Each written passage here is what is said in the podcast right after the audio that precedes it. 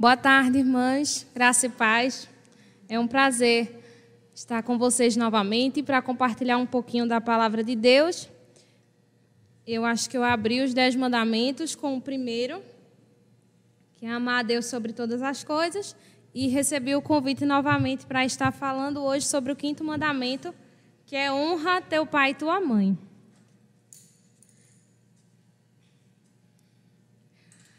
Esse mandamento ele traz uma lição muito importante para a gente, não apenas como filhos, mas como submissos que somos a qualquer autoridade que nos rege, seja ela eclesiástica, seja ela familiar, seja ela governamental.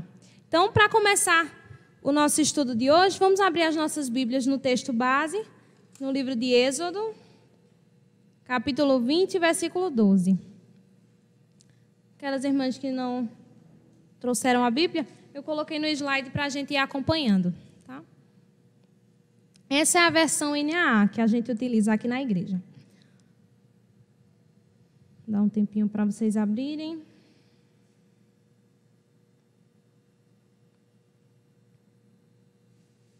Vamos ler todas juntas? Honre o seu pai e a sua mãe, para que você tenha uma longa vida na terra que o Senhor, seu Deus, lhe dá. Para trabalhar esse mandamento, eu também peguei o texto lá de Efésios, capítulo 6, que nos dá uma boa base. Está aqui no slide, se vocês quiserem acompanhar, Efésios 6, do versículo 1 até o versículo 10. Vou estar fazendo essa leitura, peço que vocês acompanhem. Filhos, obedeçam a seus pais no Senhor, pois isto é justo. Honre o seu pai e a sua mãe, que é o primeiro mandamento com promessa, para que tudo corra bem com você e você tenha uma longa vida sobre a terra. E vocês, pais, não provoquem os seus filhos à ira, mas tratem de criá-los na disciplina e na admoestação do Senhor. Quanto a vocês, servos, obedeçam a seus senhores aqui na terra com temor e tremor, com sinceridade de coração, como a Cristo não servindo apenas quando estão sendo vigiados, somente para agradar pessoas, mas como servos de Cristo, fazendo de coração a vontade de Deus. Sirvam de boa vontade, como se estivessem trabalhando para o Senhor e não para pessoas, sabendo que cada um, se fizer alguma coisa boa, receberá isso outra vez do Senhor, seja servo, seja livre. E vocês, senhores, façam o mesmo com os servos, deixando as ameaças, sabendo que o Senhor, tanto deles como de vocês, está nos céus e que ele não trata as pessoas com parcialidade. Quanto ao mais, sejam fortalecidos no Senhor e na força do seu poder. Amém? Irmãos, eu estava pesquisando a respeito desse mandamento, honrar pai e mãe, e eu li né, uma história super interessante a respeito disso. A gente sabe que essa questão de honrar pai e mãe na, nos nossos dias é algo muito difícil. O desrespeito, a falta de responsabilidade, tanto dos pais quanto dos filhos na relação familiar, realmente é um caos. E eu achei muito interessante porque essa história contava que um filho recebeu uma ligação do asilo, onde eles estavam contando que a mãe dele estava muito doente, já estava com metástase uma fase bem avançada do câncer, já estava prestes a morrer. Aquele filho não visitava sua mãe, logo quando ela ficou idosa, não quis cuidar dela, quis viajar, já tinha sua família, seus filhos, muito trabalho, não quis ficar com aquela mãe, colocou ela no asilo e tampouco a visitava. E aí, quando ele recebe essa ligação do asilo informando que a mãe dele estava com câncer já avançado, que estava prestes a morrer, ele então vai lá falar com ela Oi, mãe, como é que a senhora está? E começa a conversar com aquela mãe. E pergunta: a senhora tem algum pedido? A gente já sabe, ele já estava ciente, e a mãe também, de que ia falecer. E ele então pergunta: a senhora tem algum pedido, algum desejo antes de falecer? E aquela mãe disse: se você puder, já que você é um empresário muito rico, compre alguns ventiladores e traga aqui para o asilo. Se puder também, compre algumas geladeiras, porque várias noites a gente mal conseguia dormir com o calor e várias vezes a comida se estragava aqui. Então eu passei fome muitas vezes aqui, durante dias e noites. E aquele filho ele toma um susto pela realidade que a mãe estava vivendo. E ele então pergunta assim: Mas mãe, tanto tempo, a senhora nunca me disse isso para eu tomar uma providência. Por que então a senhora vem me falar isso agora? E ela então diz: Porque eu me acostumei a viver assim. Mas talvez você, quando seus filhos joguem você aqui, não se acostume. Então, por você, faça isso, talvez no futuro você colha a recompensa desse ato bondoso. Que constrangedor, né? É um tanto forte para a gente ouvir tal relato como esse. A gente não, não sei se é verídico, era uma história que eu li, mas eu achei muito forte, porque realmente é isso que tem acontecido com os nossos dias. O desprezo dos pais para com os filhos. E nesse mandamento a gente vai ver então um pouquinho disso.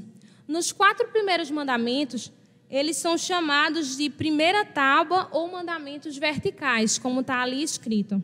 Agora a gente começa a estudar a segunda tábua dos mandamentos, que são chamados também mandamentos horizontais. Essa divisão, mandamento vertical e mandamento horizontal, não quer dizer que são distintos, que são diferentes. Os dez mandamentos, eles são uma unidade. A gente usa esse termo para diferenciar, porque os quatro primeiros mandamentos, eles se dirigem à nossa relação direta com Deus, a respeito do seu culto, a respeito da sua adoração. E agora os mandamentos que nós iremos ver são os mandamentos chamados horizontais, no sentido da nossa relação com as pessoas. Porque nós temos um bom relacionamento com Deus, cumprindo os quatro primeiros mandamentos. Agora ele então diz: vocês podem se relacionar bem uns com os outros. E aí o Senhor nos dá esse mandamento. Então, por isso, ali embaixo tem por que usar essa nomenclatura, e é por isso que a gente utiliza. Verticais, porque são os quatro primeiros mandamentos diretamente com Deus, e agora os mandamentos horizontais, que diz respeito ao nosso relacionamento com o nosso semelhante. Bom, o nosso mandamento, o versículo começa: honra seu pai, honre seu pai e sua mãe. O que significa então a palavra honra no texto bíblico? A palavra hebraica para honra é kabed. Eu não sei ter esse sotaque em hebraico aí, vocês me perdoem. Mas eu vou ler bem nordestino e bem do interior como eu sou. Kabed significa reconhecer o peso de uma pessoa e sua autoridade. E também pode ser traduzido por sustentar e pagar a conta. Achei legal esse termo que ele usa que quer dizer dar peso a alguma coisa. Quando você honra uma pessoa, você está dando peso àquela autoridade que ela exerce. Honrar não quer dizer que uma pessoa é essencialmente superior a nós, porque todos nós somos pecadores e diante de Deus, se não fosse a graça e misericórdia de Cristo, todos nós iríamos para o inferno. E todos nós, igualmente, temos um valor diante de Deus por ser criaturas dele. Deus nos criou. Então nós somos imagem e semelhança de Deus. E isso nos dá um valor igual. Seja pobre, seja rico, seja preto, seja branco, nós temos esse valor de igualdade diante de Deus. Mas honrar aqui no texto, ele está trabalhando uma questão de hierarquia, ser superior em questão de autoridade e hierarquia, e não na questão de essência. O peso que essa pessoa carrega de autoridade não está em si mesma, mas na posição que ela ocupa. Por isso que eu disse que gostei desse termo de dar peso. Honrar é você dar peso, porque a pessoa em si mesma ela não tem, ela é de igual para cada um. Mas como ela possui uma autoridade, nós damos peso àquilo que ela faz. E o que seria então desonrar a autoridade? É tirar o peso que o próprio Deus concedeu de liderança àquela pessoa.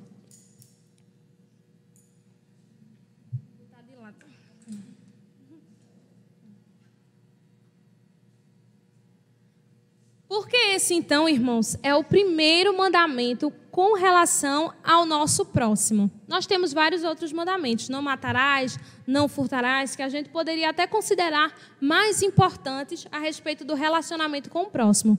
Então, por que honrar pai e mãe é o primeiro mandamento em relação ao nosso relacionamento com o próximo?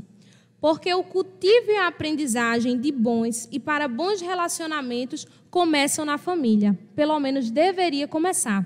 A família é a base da sociedade. Quando Deus então vai estabelecer a humanidade na terra, na sua criação, ele começa colocando uma família no Éden e dando a ordem de que eles começassem a se multiplicar.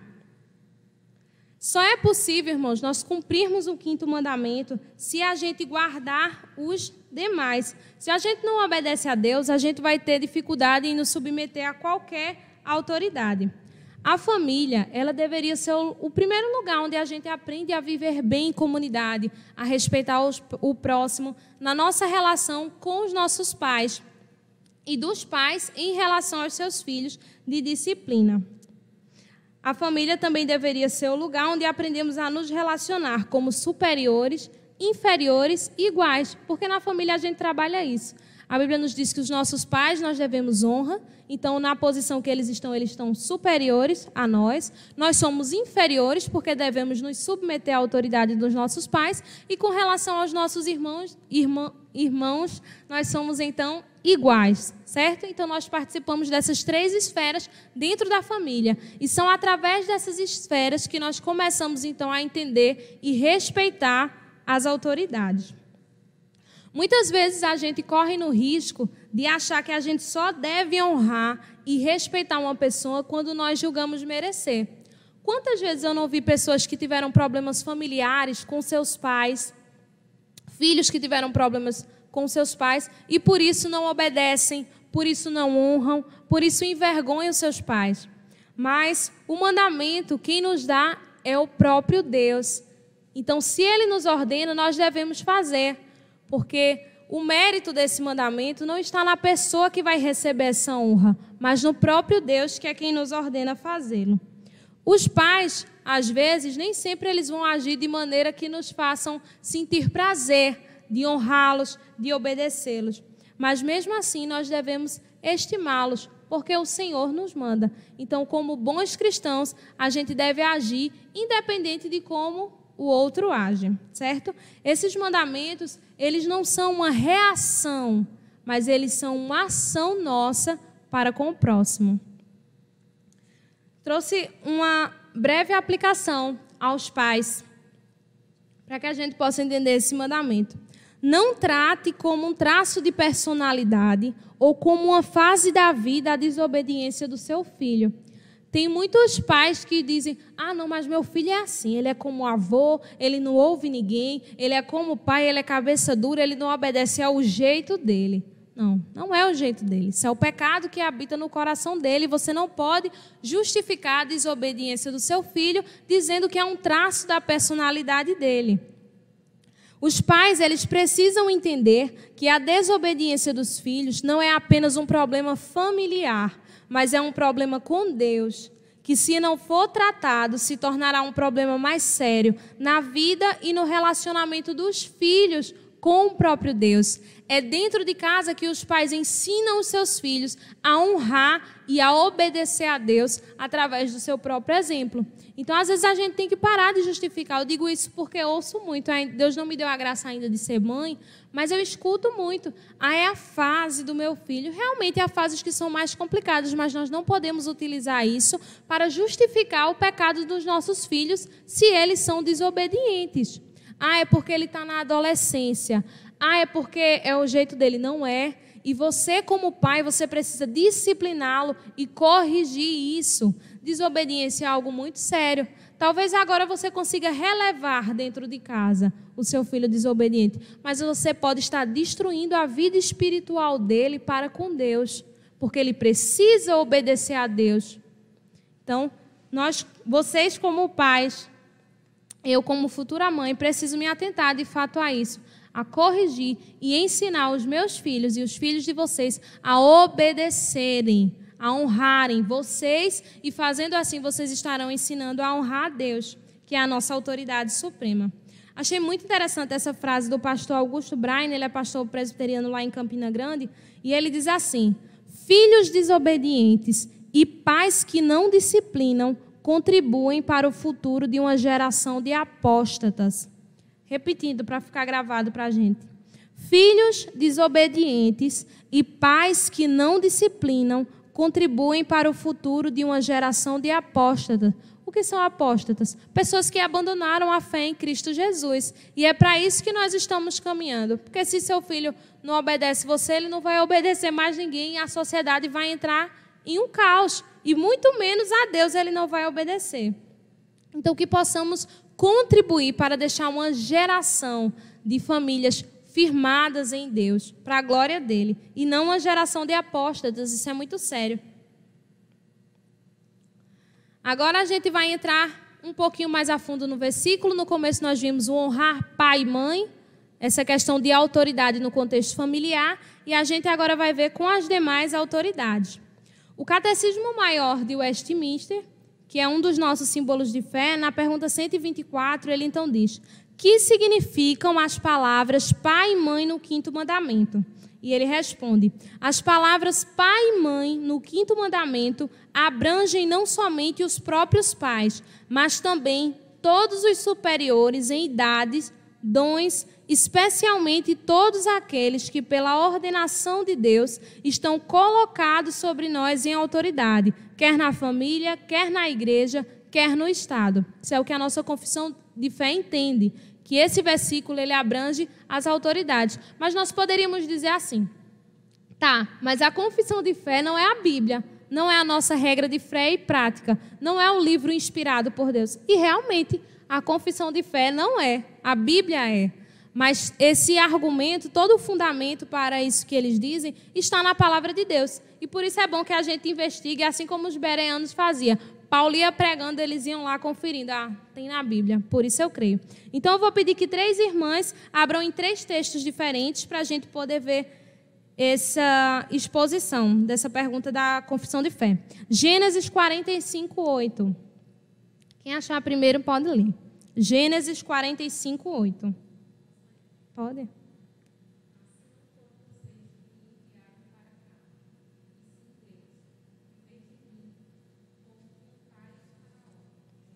Isso, isso mesmo. É uma fala de José, Gênesis 45, 8, onde José está dizendo aos seus irmãos: Não foram vocês que me enviaram para cá, e sim Deus que me fez como um pai de Faraó. Olha só a linguagem dele. José não tinha descendência nenhuma egípcia, ele era israelita, mas ele se refere como pai de Faraó, não numa questão familiar, mas numa questão de autoridade. Então ele usa esse termo pai para abranger isso. Vou pedir que outra irmã abra em Juízes 5, versículo 7.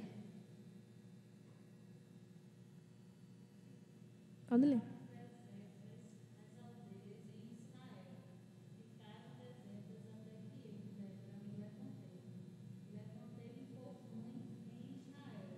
Aqui nesse segundo versículo, nós vemos um relato de Débora. Débora foi a mulher juíza, a única, que no tempo de causa em Israel, Deus levantou para então governar o povo. E ela diz: ficaram de, em, sua, em seu cântico, Ficaram desertas as aldeias em Israel, ficaram desertas, até que eu, Débora, me levantei, levantei-me por mãe em Israel. Então, mais uma vez, a gente vê o termo pai e mãe, nesse sentido agora mãe, sendo utilizado para referir-se à autoridade que ela tinha como juíza em Israel. Não literalmente mãe de toda a nação, mas porque ela era juíza, tinha essa postura de autoridade, ela então usa o termo. E vou pedir que outro irmão, agora no Novo Testamento, abra a sua Bíblia em Gálatas 4,19.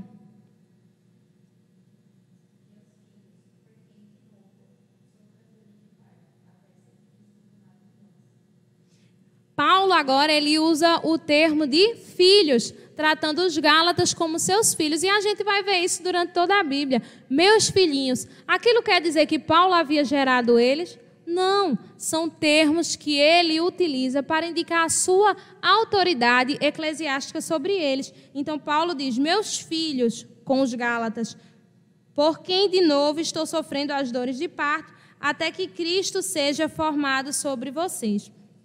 Então, na palavra de Deus, nós vemos todo o embasamento para a nossa confissão de fé ao dizer que o quinto mandamento, honra teu pai e tua mãe, esse pai e mãe engloba muito mais do que a autoridade familiar, mas a autoridade governamental e eclesiástica também. Aqui estão os versículos.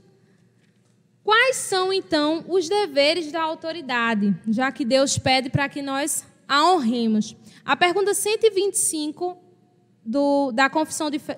Desculpa, gente, não é da confissão de fé, não, é do catecismo maior de Westminster. As duas perguntas são do catecismo maior. A pergunta 125 então nos diz: por que são os superiores chamados pai e mãe? E ela responde: os superiores são chamados pai e mãe para lhes ensinar que em todos os deveres para com os seus inferiores, devem eles, como verdadeiros pais, mostrar amor e ternura para com aqueles conforme as suas diversas relações e para levar os inferiores a cumprirem os seus deveres para com os seus superiores, pronta e alegremente, como se estes fossem os seus pais. Ou seja, a confissão diz que esse termo é colocado sobre a autoridade para que ela entenda o peso do nome que carrega, pai e mãe. A relação de pai e mãe ela é algo mais íntimo, né? Nós temos o pai e a mãe como aquelas pessoas que exercem misericórdia, que amam, que zelam, que cuidam do seu lar. E é essa responsabilidade que Deus dá às autoridades quando usa os termos pai e mãe, no sentido de que aqueles que estão subordinados a autoridades, eles devem tratar com amor, com misericórdia, com diligência, com disciplina. Então o termo traz essa questão de ternura, de afeto, de respeito para com aquele que é inferior. Quando a gente pensa pai e mãe, realmente traz uma ideia de algo mais íntimo. Quando você trata mais como patrão e empregado, é algo bem distante, não é verdade? Mas quando o patrão ele entende que a relação de superior dele é algo mais como filho, haverá ali uma intimidade de disciplina. E é isso que o Senhor requer, esse cuidado das autoridades, de disciplina, de misericórdia com aqueles que estão subordinados. O, o texto que a gente leu de Efésios, no versículo 9, capítulo 6, ele diz, e eu vou repetir: E vocês, senhores, façam o mesmo com os servos deixando as ameaças, sabendo que o Senhor, tanto deles como de vocês, está nos céus e que ele não trata as pessoas com parcialidade. Deus não trata ninguém com preferência aqui. Deus é, nesse sentido, imparcial. Ele trata todos bem da mesma forma. Tanto é que a Bíblia diz que ele faz chover sobre maus e bons, sobre justos e sobre injustos. Deus não faz acepção de pessoas. E é isso também que a autoridade não deve fazer, mas tratar com igualdade os seus subordinados. E com igualdade boa, não é igualdade ruim. Trato um ruim, vou tratar todo mundo. Não é essa a questão, mas como paz, com afeto. Toda a lei, todos os mandamentos se fundamentam no caráter de Deus. Ele é a razão principal pela qual a lei deve ser obedecida. O quinto mandamento se fundamenta na soberania de Deus. A Bíblia afirma que o poder pertence ao Senhor e que a Ele aprove mostrar sua glória a esse mundo, permitindo ao homem o exercício da autoridade. Ou seja, é um atributo de Deus, Ele é a nossa autoridade maior, mas Ele abrange isso, Ele permite que o homem leve alguns desses títulos e que seja respeitado através disso. E isso demonstra a soberania de Deus, porque foi Ele quem colocou chefes, foi Ele quem colocou subordinados. Quem coloca essa hierarquia é Deus. Nós acreditamos, nós cremos na soberania do nosso Deus. Tudo foi estabelecido por ele. Até um governante, claro que nós temos a nossa responsabilidade humana de votar, de procurar a melhor pessoa. Mas antes de que cada um de nós dê o nosso voto, o nosso Deus já estabeleceu a autoridade que estará sobre nós. E isso revela a sua soberania. Então, porque Deus já escolheu, nós devemos nos submeter. Então, seja o seu patrão, seja os seus pais, foi Deus que lhe deu esse emprego, foi Deus que lhe deu esse, seus pais, foi Deus que lhe deu seus filhos. Então, por isso você deve honrá-los, não por conta do mérito deles em si mesmo, mas por, porque foi Deus de maneira soberana que colocou ele nas nossas vidas. De alguma maneira, ele tem algum propósito para nós através disso. Ser diferente, irmãs, inferior ou superior, não é um problema. A gente vai ver isso na Bíblia. Está em cima ou está embaixo não é um problema. Há pessoas que acreditam que se não houvesse a queda no Éden, não existiria hierarquia, seríamos todos iguais em posição social. Ou seja, se Adão não tivesse pecado, estávamos todos nós no jardim, todo mundo igual, todo mundo fazia a mesma coisa, todo mundo era do mesmo jeito. E não é assim. Só o fato de Deus ter criado homem e mulher e ter dado funções distintas a cada um já mostra que existe uma hierarquia. Então, isso é algo que Deus estabeleceu.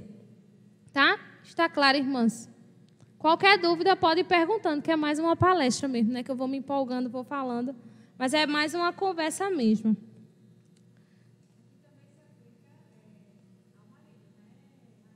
Sim uma autoridade sobre nós, mulheres, exatamente. Vou falar mais um pouquinho à frente disso, mas é muito importante isso que Mari disse, não apenas nas relações de pai, mãe, governamentais, mas dentro do espectro familiar, o marido também. Deus colocou como cabeça sobre nós. E nós temos que honrar e segui-lo. E às vezes, principalmente nós mulheres, temos muita dificuldade com isso. Não é verdade? Principalmente quem não tem esposos, que, maridos que são cristãos, então a gente vai ter uma dificuldade imensa ainda para nos submeter. Mas, como eu disse antes, nós cumprimos o mandamento não por causa da autoridade em si mesma, mas por causa de Deus que estabeleceu essa autoridade sobre nós. Então, por amor a Deus, por cumprir os primeiros mandamentos, por amor a Deus, pelo culto, pela adoração a Deus, nós então fazemos.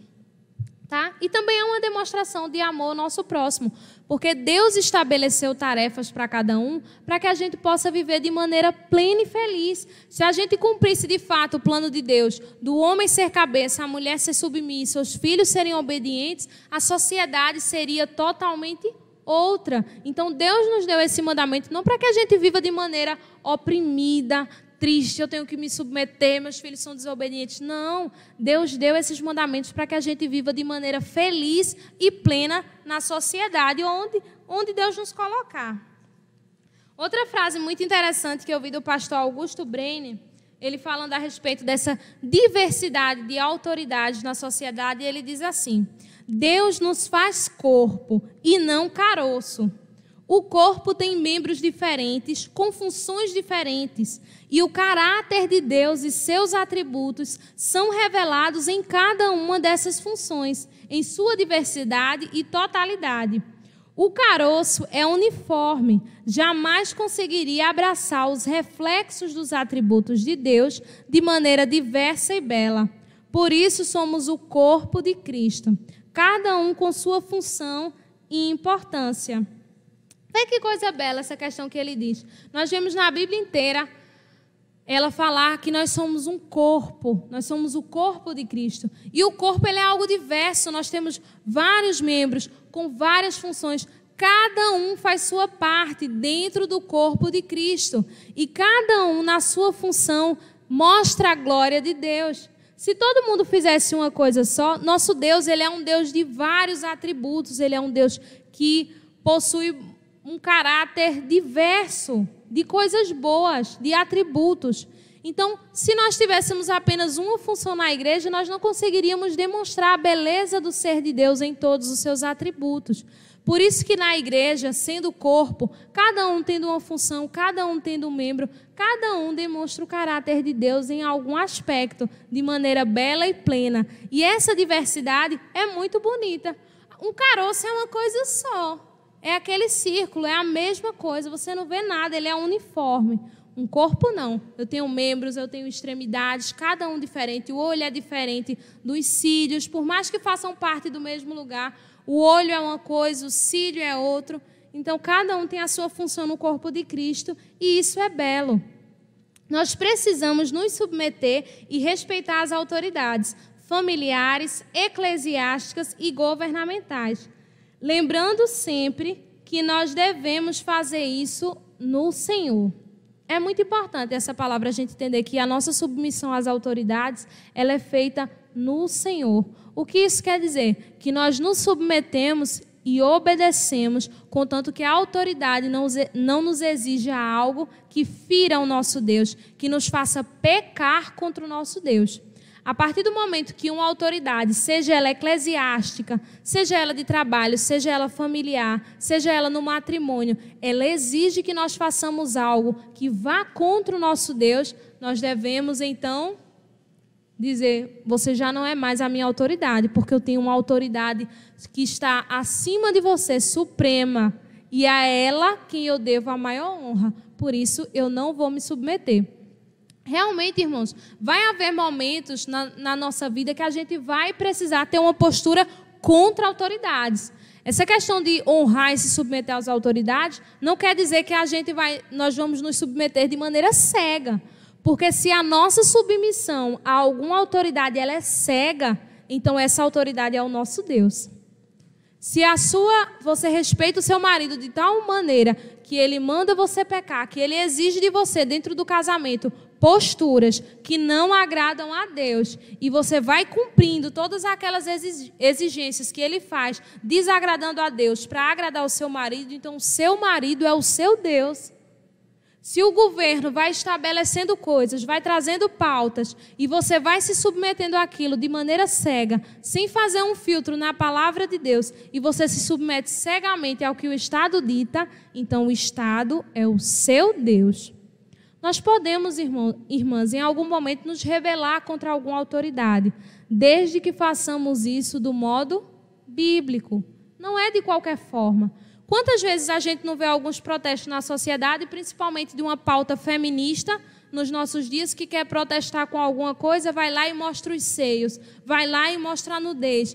Isso não é protesto bíblico, não é isso que Deus requer de nós. O nosso protesto ele acontece quando nós agimos de acordo com a palavra de Deus e vamos com ela para combater aquilo que a autoridade nos apresentou e que estava de maneira equivocada. Irmãs, é interessante notar que nós devemos nos submeter às autoridades, mas todas as autoridades, elas possuem a sua área de atuação limitada. Apenas a autoridade de Deus ela é suprema, ela vai além de todas, ela governa todas. Fora essa, as demais autoridades elas possuem sua atuação limitada. O Estado possui o seu lugar, os pais possuem o seu lugar, os presbíteros, diáconos, pastores possuem o seu lugar, o seu patrão possui o seu lugar. Todos, todas essas funções elas estão interligadas, mas as autoridades elas precisam ser respeitadas no exercício de sua função, sem que uma tome o lugar da outra. O que isso quer dizer? O Estado não pode ditar como você cria os seus filhos. Se ele estabelece uma pauta nas escolas para que você ensine e vai contra a palavra de Deus, ou você sabe que na escola ele está sendo ensinado com princípios que vão contra a palavra de Deus, você não é obrigado a se submeter.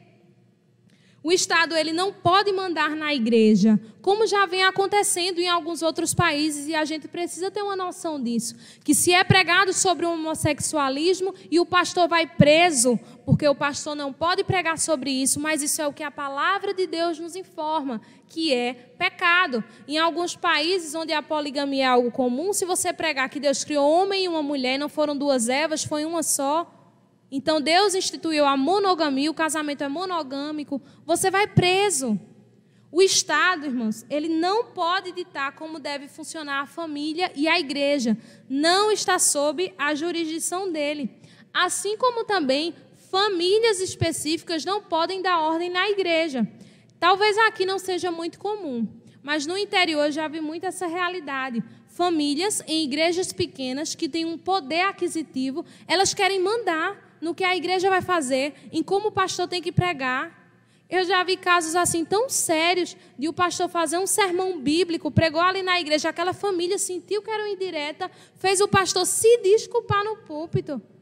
Não cabe. Cada autoridade, ela tem o seu lugar para atuar como autoridade, certo? Outros pais, em outros casos, eles, outros casos, eles querem que a igreja eduque os seus filhos. E um domingo traz o filho para a escola dominical e quer que a igreja ensine os seus filhos. Não disciplinam, não ensinam a disciplina aos seus filhos. E querem, não, pastor, o senhor tem que visitar, é obrigação do senhor. Chame meu filho para fazer gabinete. Claro que o pastor pode fazer isso e cuidar da igreja. Mas não é o pastor que vai educar o seu filho, é você. É uma obrigação sua. Então, cada uma dessas autoridades, ela tem a sua área de atuação limitada. Se nós permitimos que as famílias invadam dessa forma o governo da igreja com seus presbíteros, diáconos e pastores, então essa família é Deus. Se nós permitimos que o Estado dite como deve funcionar os nossos casamentos, ditem como deve funcionar a disciplina dos filhos, que hoje em dia você não pode dar uma palmada no seu filho, que você vai para o conselho tutelar, você não pode disciplinar. O Estado não permite que isso aconteça. Se seu filho denunciar, você vai responder não sei quantos processos. E aí a gente vê um Estado todo controverso, porque o mesmo Estado que proíbe que você discipline os seus filhos é o mesmo que autoriza que você mate quando ele esteja na barriga. Então, se a sua submissão ao Estado ela é cega, você diz, não, ele tem que aprender. Então, o Estado é o seu Deus. Deus criou cada área de atuação das autoridades limitadas e somente Ele é quem deve governar acima de todos, de todas essas autoridades. Se nós concedemos essas liberdades cegas às autoridades, elas se tornam Deus, porque só Deus pode ditar como funciona a sua família, só Deus pode ditar como funciona o seu casamento, só Deus é quem dita como é o culto dele, como é a adoração dele, como é o funcionamento da igreja dele, e só Deus é quem dita como o Estado, como o governo deve ser porque Ele é a autoridade suprema. Então, acima de todas essas lideranças, é a Deus a quem nós devemos nos submeter. Passando, nós sabemos que vivemos em uma sociedade que tem sido muito maltratada por maus governos. E realmente podemos muitas vezes pensar que não devemos obedecer, mas sim nos rebelar. Então vamos nos rebelar, a autoridade está maltratando aí o povo, o segredo é agora a igreja se juntar e vamos nos rebelar, vamos fazer pro protestos. Mas isso, irmãos, não procede de Deus. Às vezes, de fato, precisaremos, precisaremos ir contra a liderança. E há meios bíblicos para que nós façamos isso.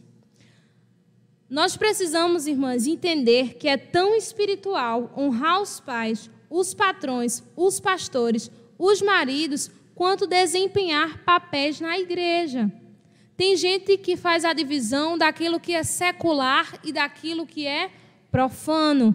Então, na igreja eu me submeto ao pastor, eu trabalho na igreja, mas em casa eu não me submeto ao meu marido, eu não concordo com o que ele faz. Ele tem a vida dele, eu tenho a minha, ele tem o dinheiro dele, ele faz o que ele quer, o que ele diz eu nem escuto. E aí a gente vai fazendo essas distinções dentro do nosso próprio lá. E acabamos assim não glorificando ao nosso Deus. Porque foi Deus, irmãos, mais uma vez eu gosto de refrisar isso, a soberania de Deus sobre esse mandamento. Toda a autoridade que está sobre, sobre nós foi Deus quem constituiu. Então é por amor a Deus que nós nos submetemos. Às vezes, voltando a falar da questão de divisão de sagrado e profano, a gente acha que o nosso trabalho é secular, então por isso a gente não deve obedecer ao nosso patrão. Então, se o patrão não está na empresa, eu faço como eu quero, eu ajo como eu quero, eu não devo submissão a ele, eu não devo submissão ao meu marido, mas na igreja eu sou outra pessoa. Irmãos, Deus está em todo lugar. A presença de Deus está em todo lugar. Deus nos contempla a todo momento. A nossa vida ela não é dicotômica. Então nós precisamos honrar todas as autoridades. E é tão espiritual se submeter ao seu marido quanto vir à igreja. É tão espiritual você obedecer ao seu patrão quanto você está aqui com o IF, conosco, essa tarde aqui na igreja. É tão espiritual cumprir essas funções de honra às autoridades quanto desempenhar qualquer função na igreja. Não há distinção. A gente deve ser crente em todo lugar. Não existe essa questão de ser crente só na igreja, assumir um papel de submissão apenas na igreja. Deus está lhe vendo aqui, mas Deus está lhe vendo lá também, onde você está. Não é porque as pessoas. Ah, mas aqui não tem as pessoas da igreja para ver. É, mas Deus está lhe vendo. E Deus é autoridade muito maior do que o seu pastor, do que os seus presbíteros, do que seu marido, do que qualquer outra pessoa. Então não existe uma vida dicotômica. Tudo que nós fazemos deve ser sagrado para a glória de Deus, deve ser para a glória dele o tempo inteiro. Então, cumprir as nossas funções de honra às autoridades fora da igreja é tão espiritual quanto cumprir dentro dela. Já caminhando para encerrar, irmãos, por que então devemos respeitar esses títulos de autoridade? Pais, governantes, pastores, magistrados, juízes e maridos. Por que nós devemos então nos submeter a esses títulos? Porque esses títulos são atribuídos ao próprio Deus, que outorga aos homens para que eles exerçam a autoridade e organização em seu mundo, manifestando assim o seu caráter e o seu atributo. Irmãos, isso é muito belo, porque todos esses atributos de juiz, de pastor, são atributos do próprio Deus. E ele empresta aos homens para que os homens possam ordenar o mundo que ele criou, debaixo da jurisdição do próprio Deus, do governo do próprio Deus.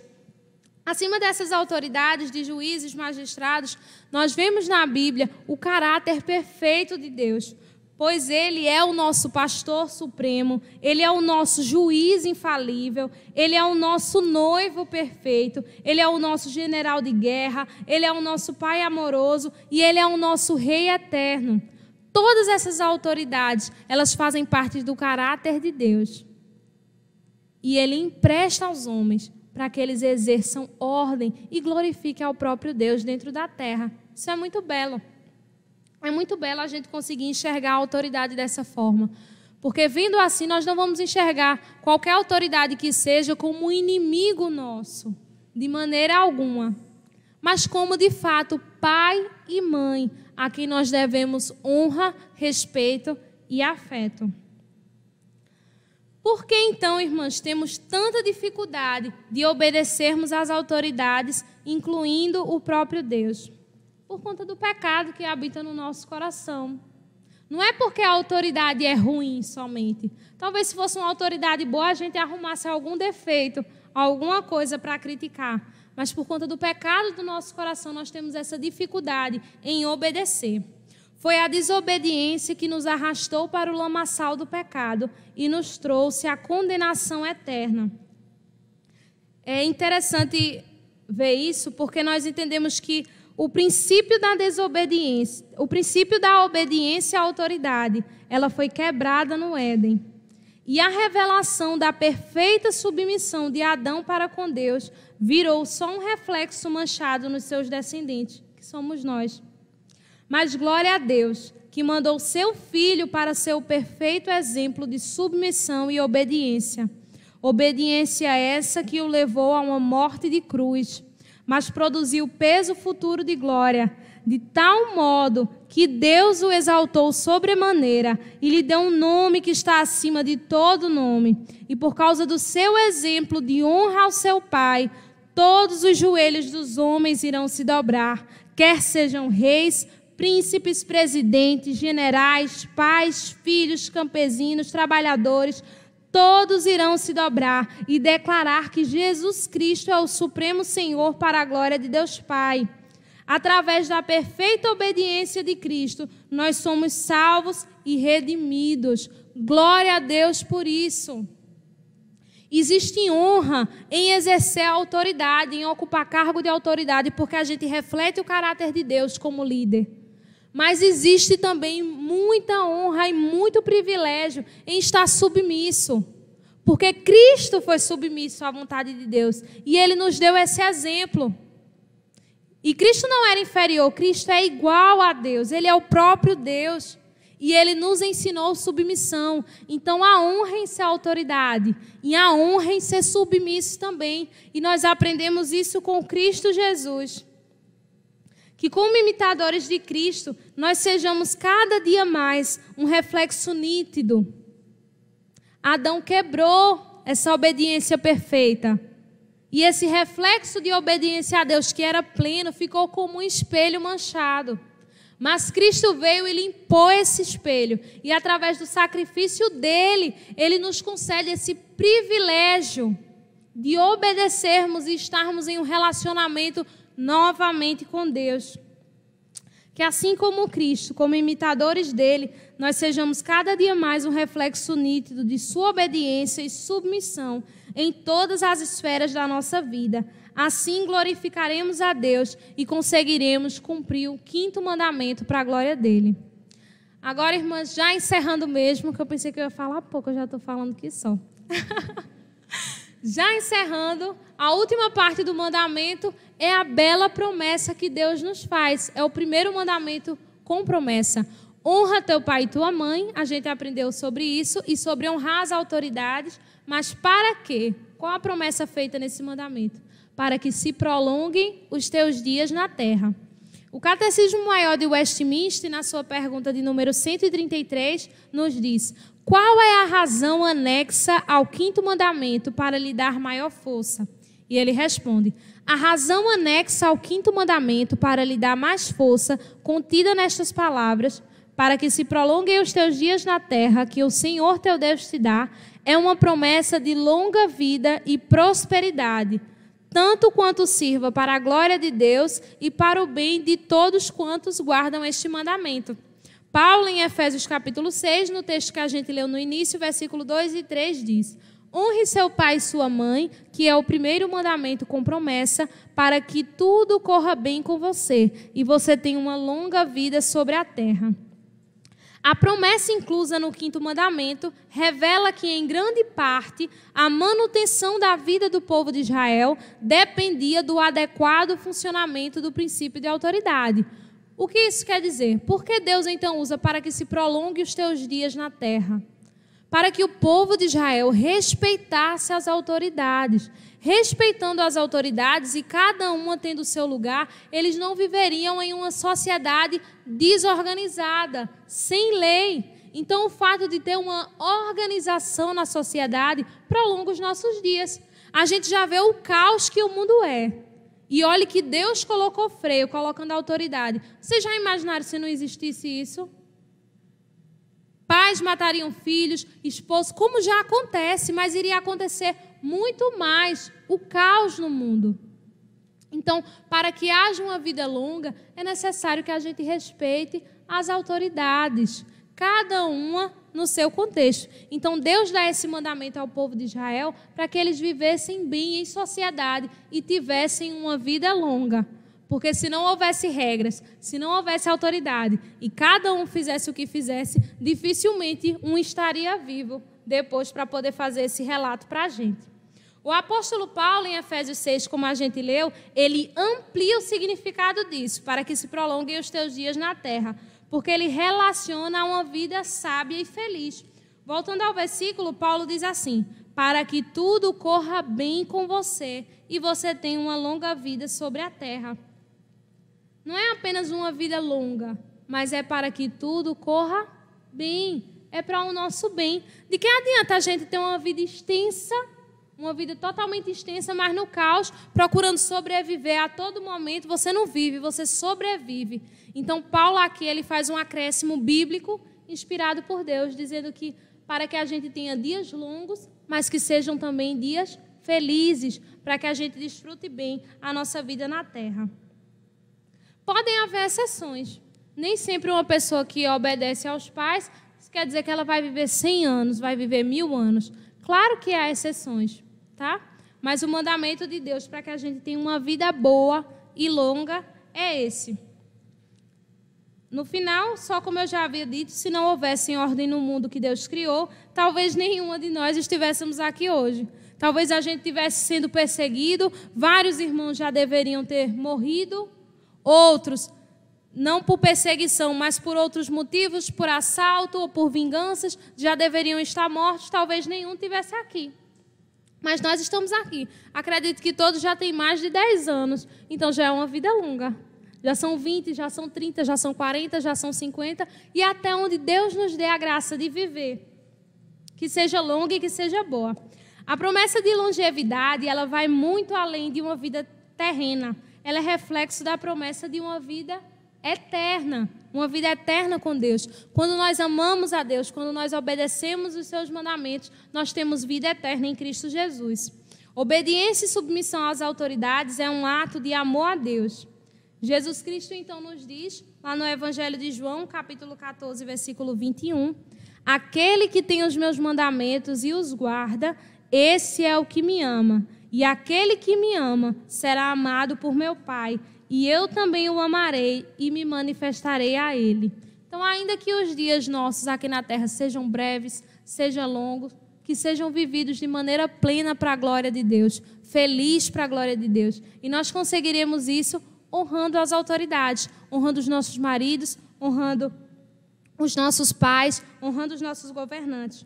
Quer ter uma vida longa na terra e eterna nos céus, honre seus pais, eduque os seus filhos, honre seus presbíteros, respeite seus governantes, se submetam aos seus maridos, e assim Deus será glorificado em nós. E acima de tudo, Ele receberá a honra maior pela nossa obediência.